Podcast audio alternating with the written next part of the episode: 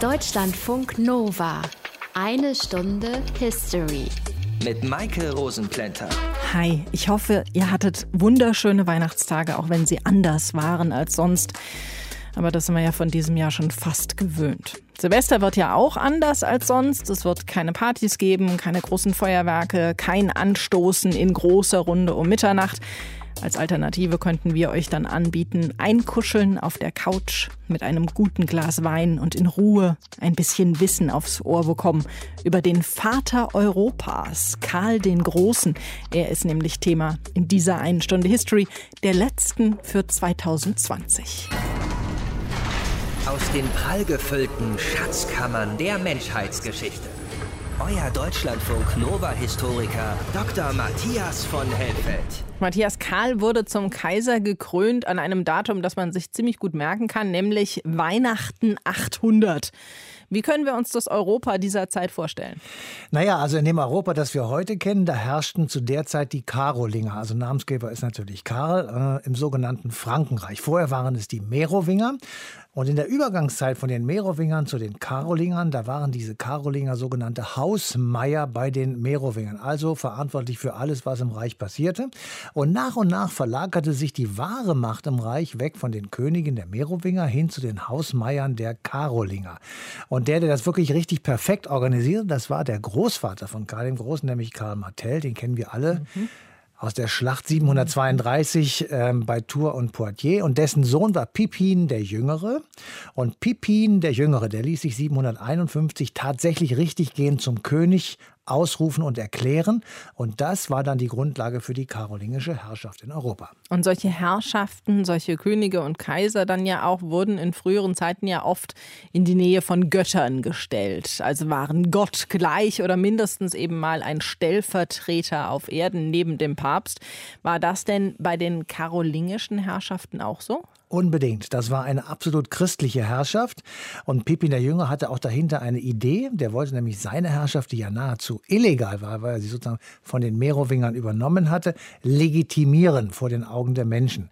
Und deshalb ließ er sich durch den Papst salben, denn sein Verständnis war, wie du eben gesagt hast, das Amt, das er nun ausübt, würde er sozusagen im Auftrage Gottes ausüben. Und deshalb wird von da an christlich missioniert. Karl Martell, wir hatten es eben gesagt, gegen die Muslime.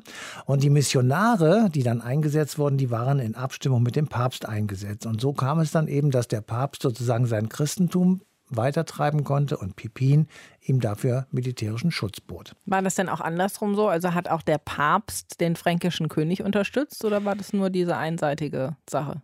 Es ist ein bisschen schwer, sich heutzutage vorzustellen, aber es war sozusagen ein Geschäft auf Gegenseitigkeit. Der König bekam die Legitimation durch den Papst und der Papst erhielt militärische Unterstützung, zum Beispiel gegen die Langobarden, die im Norden Italiens herrschten. Und daraus folgte dann in den kommenden Jahren und Jahrzehnten, dass die fränkischen Herrscher sich für den Papst verantwortlich fühlten. Sie beanspruchten dessen geistlichen Beistand und der wiederum legitimierte sie bei den Menschen. Das christliche Weltbild sozusagen, das damals im Volk, sage ich jetzt einmal, vorherrscht, weil man natürlich von damals keine Umfragen hat.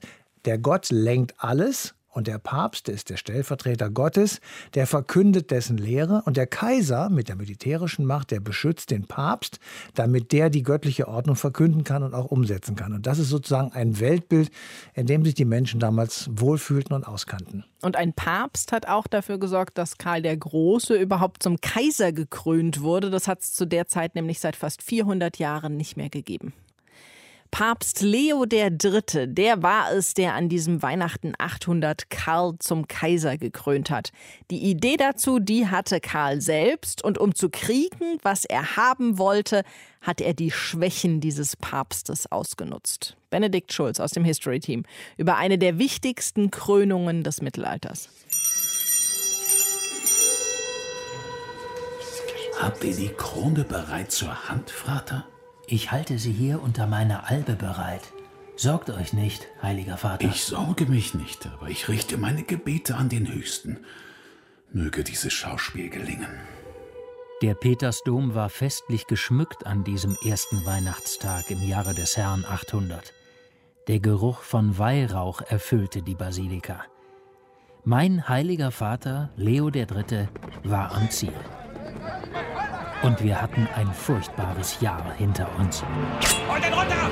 Holt ihn runter! Fesselt ihn! Besser her! Wir werden ihm die Zunge ausschneiden! Los, los! Los, los! Hey, ich habe den Evangelisten Markus Zeit meines Lebens mit dem tiefsten Glauben meines Herzens verehrt. Doch sein Gedenktag im Jahr 799 war ein verfluchter Tag. Die Feinde des heiligen Vaters lauerten uns während der Bittprozession auf, rissen ihn vom Pferd und nahmen ihn gefangen. Wir werden ihn mitnehmen. Los! Wäre nicht der Herzog von Spoleto gewesen, des Königs Missus Dominicus, wer weiß, ob der heilige Vater jetzt noch eine Zunge hätte, um die Wahrheit des Herrn zu verkünden, oder Augen, um die Wahrheit der Schöpfung zu schauen. Eilt euch, heiliger Vater, durch diesen Gang. Gott sei mit euch, Sohn. Ihr rettet den heiligen Stuhl für die Christenheit. Weniges von Spoleto verhalf uns zur Flucht. Und so gelangten wir Ende Juli nach Paderborna, wohin uns der Rex Justus einlud. Karl, König der Franken und Langobarden. Von der Höhe des Hügels konnte man das ganze Heer, den langen Zug der Krieger überschauen, das Lager der Herzöge und der Grafen, die schimmernde Rüstung der Krieger. Wir wurden mit höchsten Ehren empfangen. Der Rex Pius fiel vor Papst Leo auf die Knie.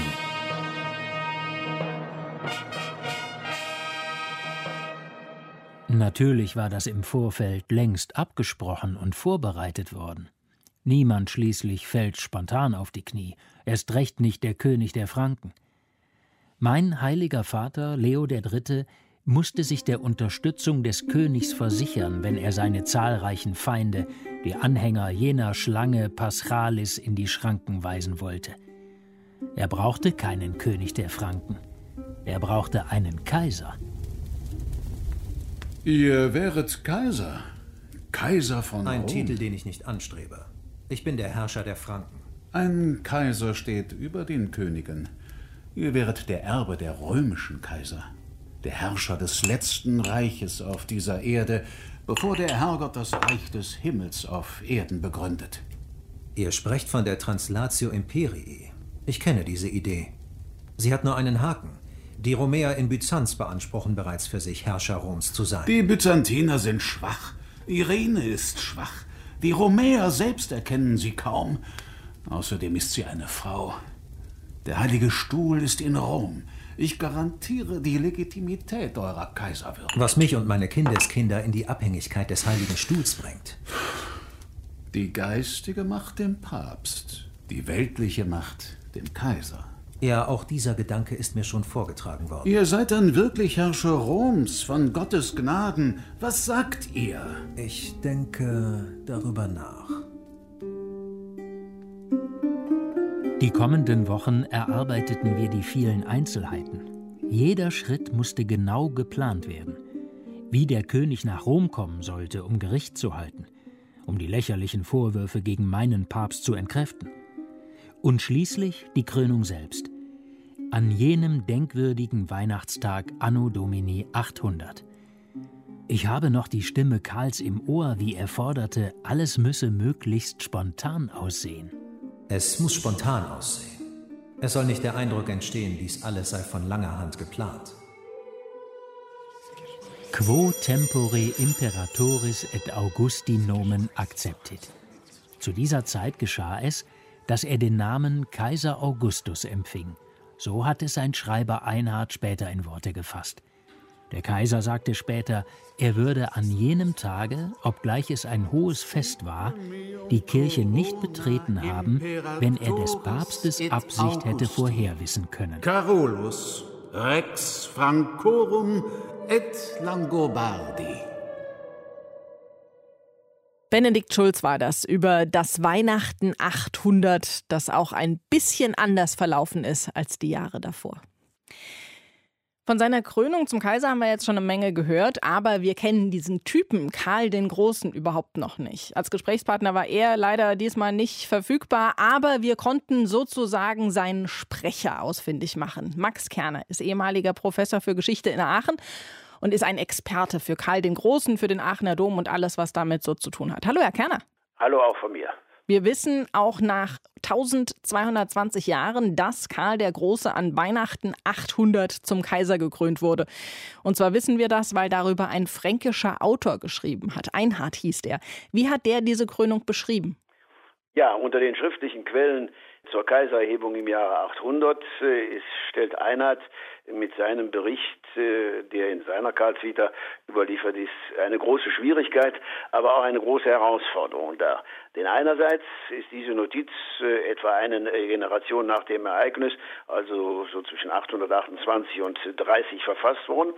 Andererseits äh, ist dieser Bericht von besonderem Gewicht, weil Einhard eben einen geistigen Rang besitzt und eine persönliche Nähe zu Karl dem Großen äh, gehabt hat. Deswegen ist seine Notiz alles andere als eine schlichte Erzählung, eher vielleicht schon so etwas wie ein äh, Kommentar aus erster Hand. Bei ihm heißt es, ich darf das wörtlich zitieren, dass Karl der Kaisertitel zunächst so zuwider war, dass er trotz des hohen Feiertages äh, seinen Besuch im Petersdom, wo die Kaiserkrönung am Weihnachtsfest stattfand, vermieden hätte, wenn er gewusst hätte, was ihn dort erwartete.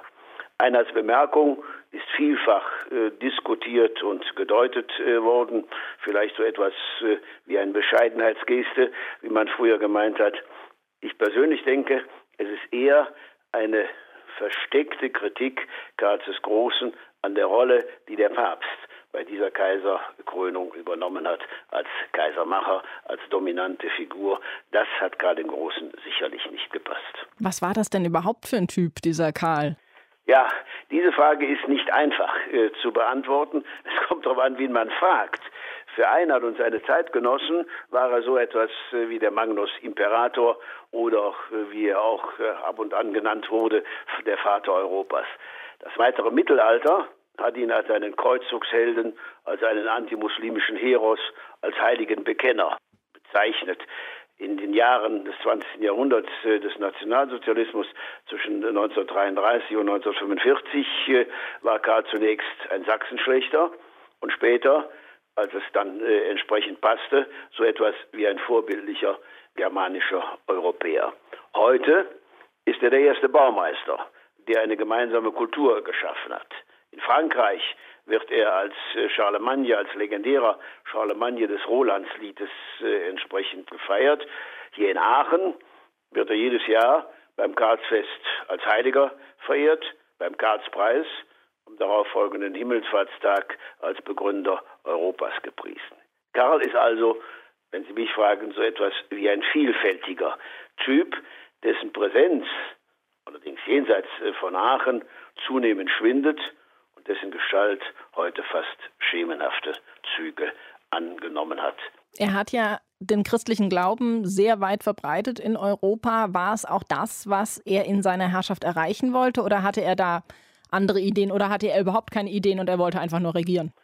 Ja, also manchmal bezeichnet man ja ihn als Gotteskrieger äh, und Christianisierer Europas. Äh, der Begriff des Gotteskriegers ist nicht ganz so glücklich.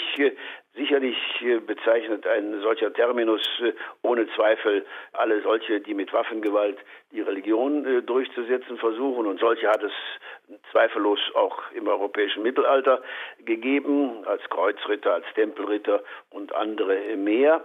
Andererseits ist aber dieser Begriff seit dem 11. September 2001 äh, auf die islamistischen Terroristen von Al-Qaida oder auf die Taliban bezogen.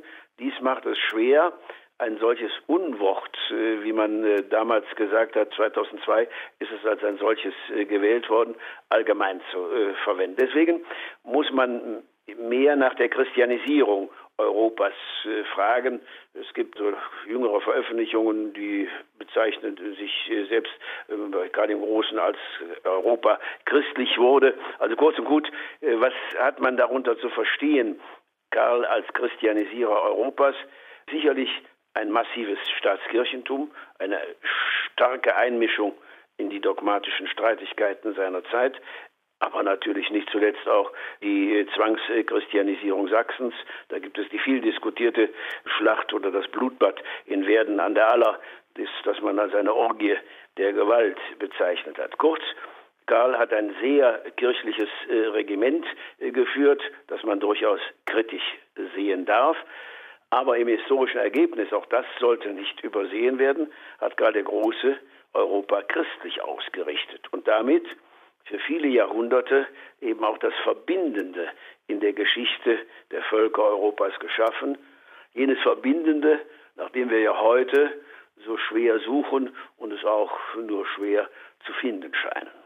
So Städte wie Paris haben zu seinem Herrschaftsbereich gehört und trotzdem hat er Aachen zum Mittelpunkt seines Kaiserreichs gemacht. Wieso das? Ja, die Zentrierung auf Aachen ist äh, erst im Laufe seiner Herrschaftszeit äh, entstanden, hat sich also herausgebildet im Laufe äh, seiner Herrschaftsjahre. Anfangs 768 und 88 hat er Aachen als die damals existierende örtliche Landpfalz als königliche Domäne besucht. 794, 95 wurde Aachen die bevorzugte Winterpfalz. Ab 806 der fast ständige Aufenthalt, wenn man so will, die faktische Residenz. In lateinischen Quellen heißt es prima sedis äh, Francie, der erste Sitz Franzien. Das ist weniger im Sinne einer modernen Kapitale gemeint, sondern eher schon als lebensgeschichtlich sich ergebender Zentralort des Handelns und Wirkens, sowas wie der Brennpunkt, von dem Karl eben die damalige lateinisch-westliche Welt politisch und kulturell zu gestalten versuchte. In der karolingischen Zeit hieß Aachen Aquis, Aquis Villa, Aquis Granum, Aquis Grani Palatii. Diese verschiedenen frühen Namensformen haben sich äh, übrigens äh, bis heute in den europäischen Bezeichnungen für Aachen festgehalten.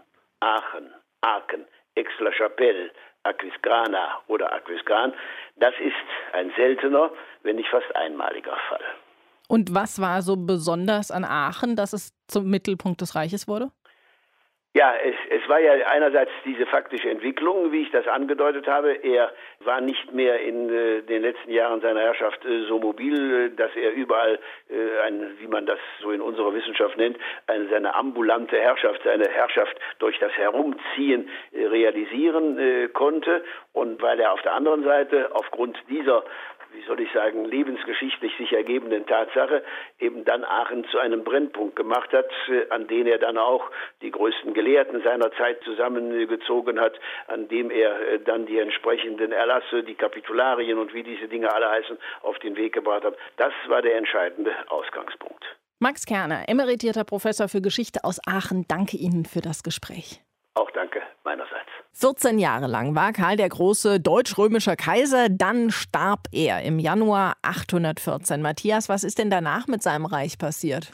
Also hätte es damals schon Deutschlandfunk Nova gegeben, dann würde über dieses Reich gesagt werden, es ist kompliziert. Pop gab es damals noch nicht, aber guter Minnegesang vielleicht dazu. Also es ist eine wechselvolle Geschichte. Der Sohn tritt erstmal das Erbe an 814, aber er hat Streit mit seinen Söhnen, also mit den Enkeln von Karl den Großen. Und ich gebe zu, es ist wirklich relativ relativ kompliziert. Die Söhne, also die Enkel Karls, treten gegen den Vater an, weil er einen weiteren Sohn aus einer weiteren Ehe nun auch mit einem Teil des Reiches bedenken möchte. Die Söhne opponieren, sie setzen ihren Vater ab, dann setzen sie ihn wieder ein, dann isolieren sie ihn.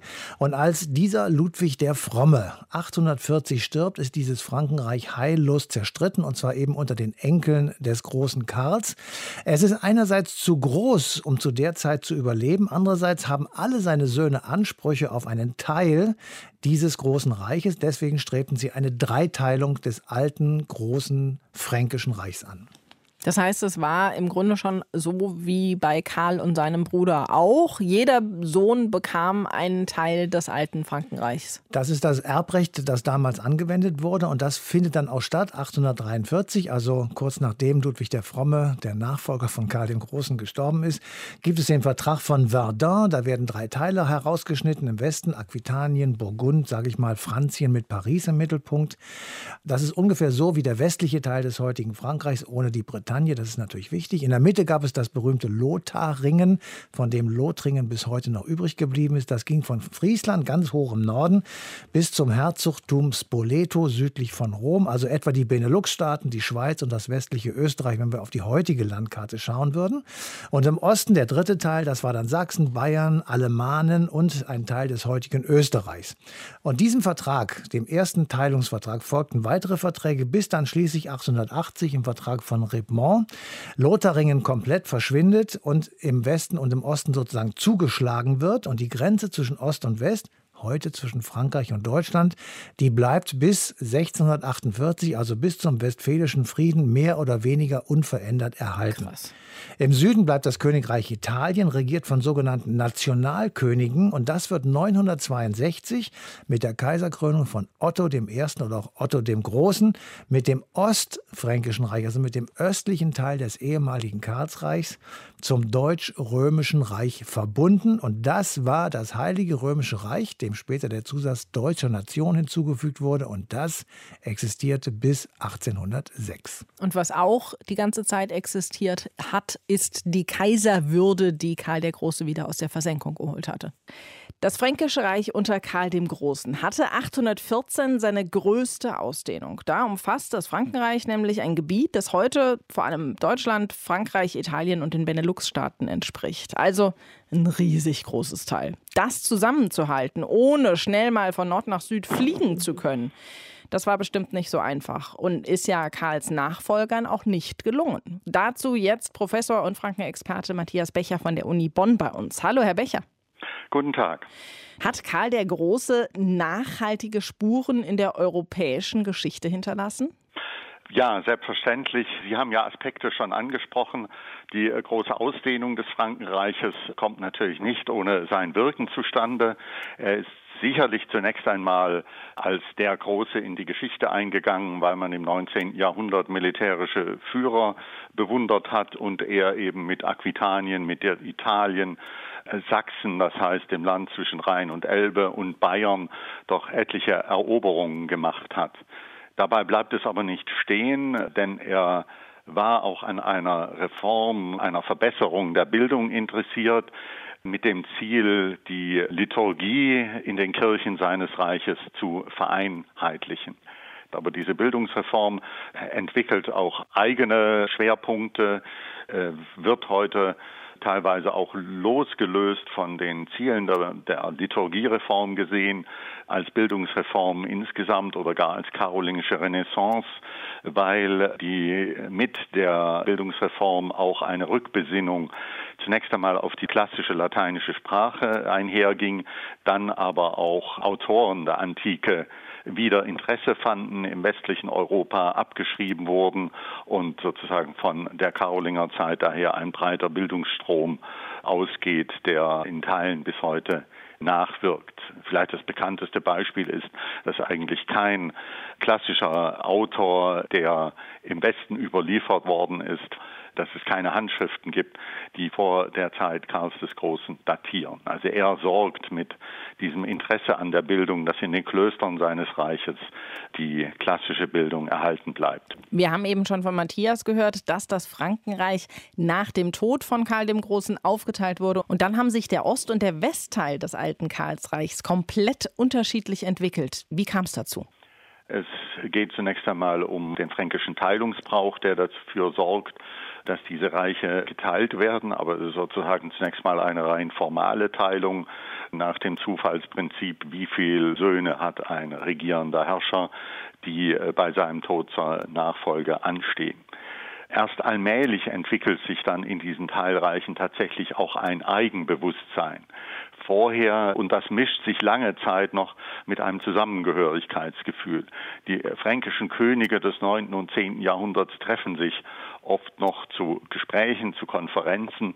Sie unterhalten Special Relationships, also stehen sich näher als etwa die Herrscher außerhalb des ehemaligen fränkischen Imperiums.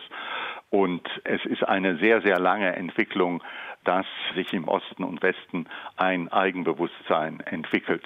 Hier sind viele Faktoren wichtig, die eine Rolle spielen. Sicherlich zunächst einmal die politische Zusammenfassung unter einem König, teilweise auch Kriege gegeneinander, aber auch der Zerfall der karolingischen Nachfolgereiche in kleinere autonome Fürstentümer und Herzogtümer, sowohl im Westen als auch im Osten des ehemaligen Fränkischen Reiches, sorgen dafür, dass allmählich diese Erinnerung an die gemeinsame Geschichte verloren geht und sich neue politische Formationen in diesen Reichen, die sich formal im 9. Jahrhundert gebildet haben, dann herausbilden können. Und wie kam es dann dazu, dass sich später eine regelrechte Feindschaft zwischen dem deutschen Ost- und dem französischen Westteil entwickelt hat? Diese Feindschaft ist ein Stück weit ein Konstrukt des 19. Jahrhunderts unter dem Eindruck der napoleonischen Kriege hat die Öffentlichkeit, aber hat auch die historische Forschung sehr großen Wert gelegt auf die zurückliegenden Gegensätze zwischen Deutschland und Frankreich.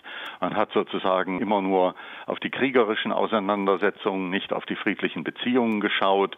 Man hat bestimmte Faktoren innerhalb dieser kriegerischen Beziehungen hervorgehoben und andere eher in den Hintergrund gedrückt. Beispielsweise waren viele deutsche Fürsten mit den französischen Königen verbündet, wenn es gegen den Kaiser in Wien ging. Hier gibt es sozusagen ganz enge Beziehungen zwischen diesen Fürstentümern und Frankreich. Und auf der anderen Seite gibt es aber auch Entwicklungen und unangenehme Punkte, die man eben erinnert hat. Ich spreche hier vielleicht den Pfälzischen Erbfolgekrieg an, die Zerstörung der Kurpfalz, die napoleonischen Kriege wurden hervorgehoben. Andere Faktoren weniger, äh, beispielsweise, da Sie, Sie wissen ja, ich sitze hier in Bonn. Bonn wurde ungefähr zur gleichen Zeit, als die Kurpfalz von französischen Truppen zerstört wurde, von kaiserlichen und brandenburgischen Truppen zerstört im Zuge eines, wenn man so will, deutsch-französischen Krieges. Und das spielte dann in der historischen Erinnerung eine geringere Rolle. Also, um es nochmal zusammenzufassen, es ist eher ein Konstrukt, diese deutsch-französische Feindschaft, weil man auf bestimmte Faktoren geschaut hat, die diesen Aspekt unterstreichen konnten und andere eher beiseite gelassen hat. Frankenexperte Matthias Becher war das von der Uni Bonn. Danke Ihnen für die Information. Ja, ich danke Ihnen. Matthias, wir haben eben schon gehört, dass Karl im Grunde die meiste Zeit seines Lebens auf dem Pferd verbracht hat und durch sein Reich geritten ist. Wie war dieses Reich überhaupt organisiert? Gab es da sowas wie eine Hauptstadt? Also erstaunlicherweise gab es das nicht. Das kann man sich heute gar nicht so richtig vorstellen. Es gab keine Hauptstadt. Paris, das gab es natürlich damals wohl schon. Das war seit der Römerzeit eine Metropole im Westen des Reiches. Das wurde später zum Zentrum des Westfränkischen Reiches und heute natürlich zur Hauptstadt von Frankreich. Die Römer hatten damals im Übrigen auf der Ile de la Cité ihre erste Verwaltung eingerichtet. Das war sozusagen die Keimzelle für diese große, tolle, schöne Stadt.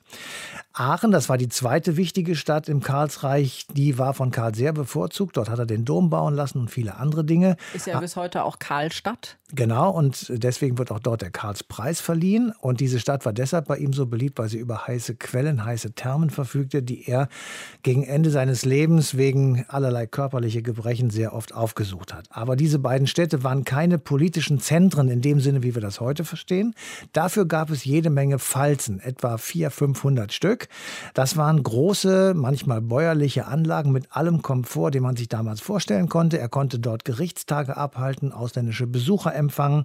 Es gab immer eine Kirche dabei, es gab Ställe und Gemächer für seine große Entourage, die mehrere tausend Leute umfassen konnte. Und all diese Falzen sind etwa einen Tagesmarsch voneinander entfernt, sodass er selbst innerhalb eines Tages von einer Pfalz zu einer nächsten reiten konnte, um dort eben zu regieren. Und wenn er nicht da war, weil er ja nur in einer sein konnte und die 399 anderen waren verwaist. Dann gab es dort einen Pfalzgrafen.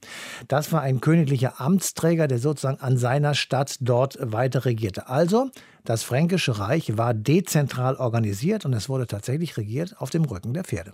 Das heißt, im Frankenreich vereint waren Gebiete, die wir heute als Frankreich, Italien, Kroatien, Polen, Deutschland kennen, das sind ja ziemlich viele unterschiedliche Kulturen, die es ja damals eben auch schon gegeben hat, diese Unterschiede auf jeden Fall. Und Karl hat die ja teilweise auch mit Waffengewalt erobert. Wie hat er es trotzdem geschafft, diesen Flickenteppich zu regieren? Ja, das ist sehr erstaunlich, wenn man sich heute das 1200 Jahre später anschaut und dann stellt man fest, es gibt erstaunliche Parallelen zu dem, wie wir das heute machen, weil auch heute ist die Europäische Union natürlich von sehr unterschiedlichen Staaten, Ländern, Kulturen und Traditionen bevölkert. Also, es gab eine gemeinsame Währung. Das ist mal ganz wichtig, weil dann konnte man an jeder Stelle des Reiches feststellen, was diese Währung wert ist und was man dafür bekam. Und wie, wie beim Euro wie viel die Ware wert ist, die man selbst produziert hat, also genau wie beim Euro. Es gab eine gemeinsame Schrift, da haben wir schon mal eine Sendung drüber gemacht, ganz am Anfang unserer History-Karriere, nämlich die karolingische Minuskel während der karolingischen Renaissance. Das ist eine große Bildungsreform gewesen, die er also auch angestoßen hat. Es gab im ganzen Reich gleiche Gewichte und Maße. So konnte man alles, was man verkaufen oder kaufen wollte, miteinander vergleichen. Das ist extrem wichtig und es hat einen großen wirtschaftlichen Boom ausgelöst. Und wir können durchaus sagen, dass damals so etwas wie ein Binnenmarkt existierte, den wir heute auch in der Europäischen Union kennen.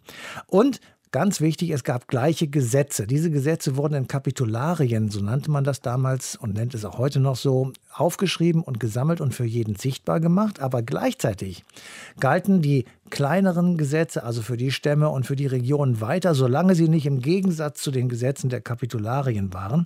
Und man kann es wirklich ähm, nicht oft genug betonen, auch dort scheint die Antike hervor. Das war im Grunde genommen abgekupfert aus der Antike, also aus Athen und Rom, wo eben auch die Gesetze gesammelt wurden und öffentlich gemacht wurden, damit jeder sehen konnte, welche Regeln gelten und was passiert, wenn man gegen sie verstößt. Das heißt, man kann sagen, Karl der Große hat relativ viel aus der Antike abgeguckt. Alexander der Große hat ja auch schon das so gemacht, dass jeder so seinen eigenen Teil weiterhin behalten durfte, wenn er erobert wurde. Und dazu haben wir ja auch schon eine, eine Stunde History gemacht.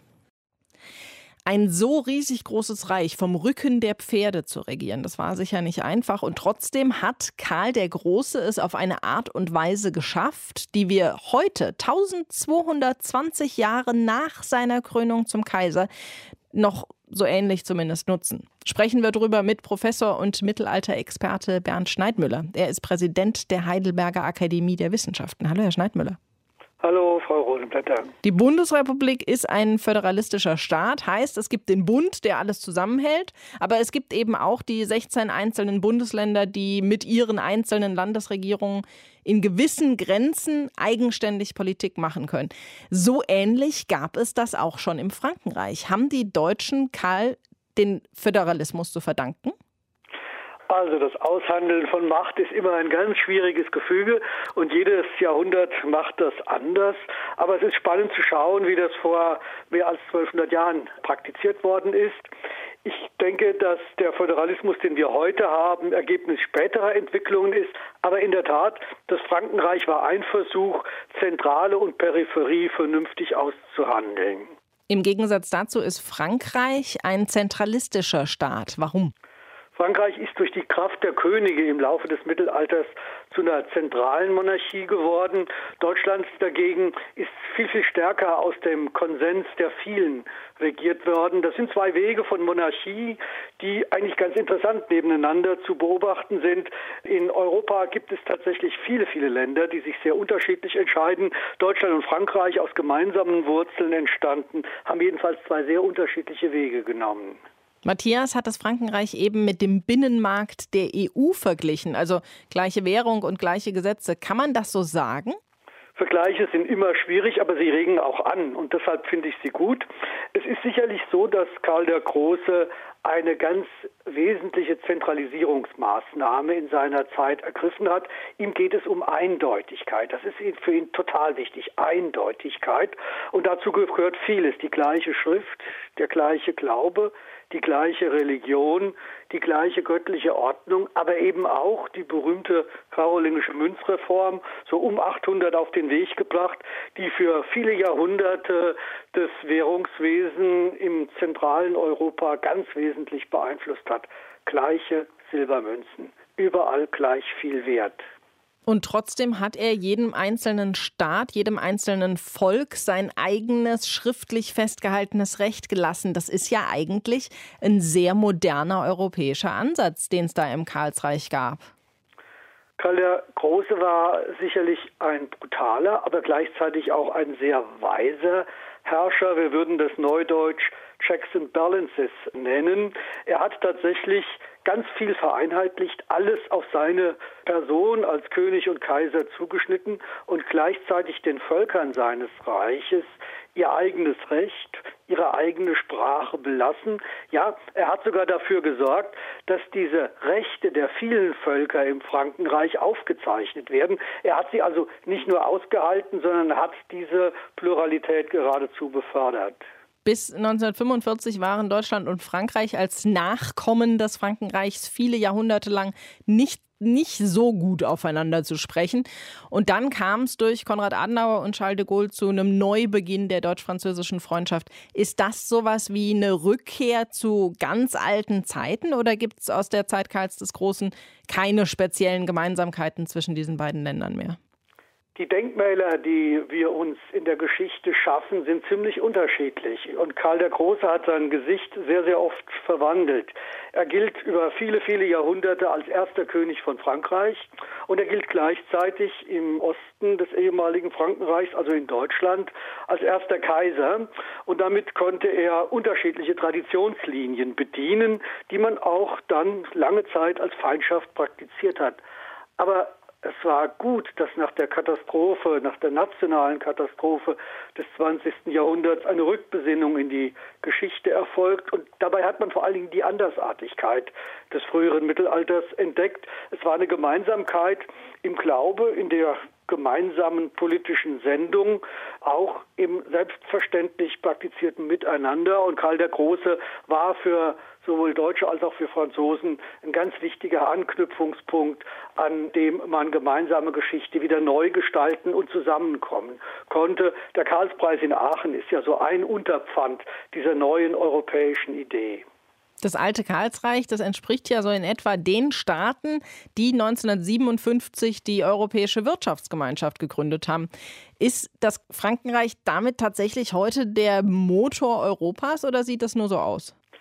Der Vergleich drängt sich geradezu auf, scheint mir aber nicht unbedingt zwingend zu sein. In der Tat ist die geografische Identität vorhanden, aber es ist ganz wichtig, dass damals vor etwa 1200 Jahren dieses Reich von den Pyrenäen bis an die Elbe als Einheitsreich bei Pluralität regiert worden ist denke, die europäischen Gründerväter des 20. Jahrhunderts haben gut daran getan, genau das wieder einmal zu versuchen, natürlich völlig anders und mit unseren modernen Mitteln, nämlich Pluralität auszuhalten und trotzdem so einen gemeinsamen Gedanken eines demokratischen Europa als Leitlinie in den Blick zu nehmen. Das, was wir heute haben, gab es also auch schon vor 1220 Jahren, in etwa schon mal so zu Zeiten Karls des Großen. Danke Ihnen für das Gespräch. Ganz herzlichen Dank, Frau Rosentrinder. Matthias, eingangs habe ich Karl den Großen als Vater Europas bezeichnet. Das ist ja so eine Sache, das wird er ja oft bezeichnet. Und wir haben ja in dieser einen Stunde History auch schon viel gehört, was bei ihm offenbar ziemlich gut geklappt hat. Was also ist deiner Meinung nach heute noch bedeutend für uns von ihm oder von seinem Reich?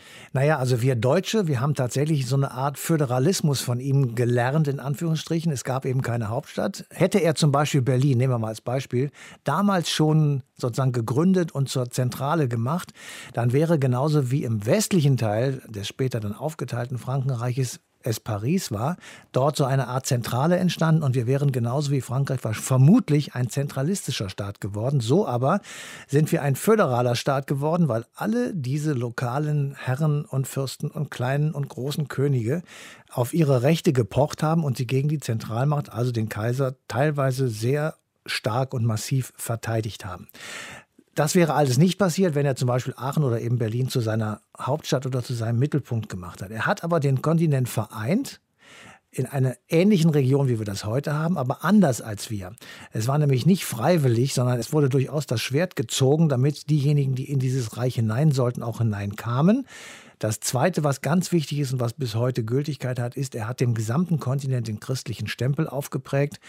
Selbst wenn wir nicht in die Kirche gehen und vom lieben Gott nichts halten, das haben wir schon öfter an dieser Stelle gesagt, wir sind alle vom Christentum geprägt und unser kulturelles Miteinander ist durchaus auf der Basis des Christentums organisiert. Und seine Nachfolger, das ist ganz wichtig, sonst wäre das nämlich nicht passiert, die haben das fortgesetzt. Also die haben bis, bis ins spätere Mittelalter hinein zum Beispiel die Christianisierung und die Aufrechterhaltung des Christentums Christentums in Europa aufrechterhalten. Und das sind tatsächlich mehrere prägende Elemente, die man bis heute nachvollziehen und erleben kann. Wir wünschen euch auf jeden Fall jetzt einen guten Rutsch hinein ins neue Jahr, in hoffentlich bessere und gesündere Zeiten. Und das neue Jahr, das starten wir mit einer neuen Eine Stunde History über die Germanen. Da gibt es ja diese Sendung bei Netflix, Barbaren heißt die. Und wir wollen dann mal schauen, ob das alles so stimmt, wie die das da so darstellen. Bis dahin, kommt gut rein in 2021. Macht's gut. Bye, bye. Deutschlandfunk Nova. Eine Stunde History. Jeden Montag um 20 Uhr. Mehr auf deutschlandfunknova.de.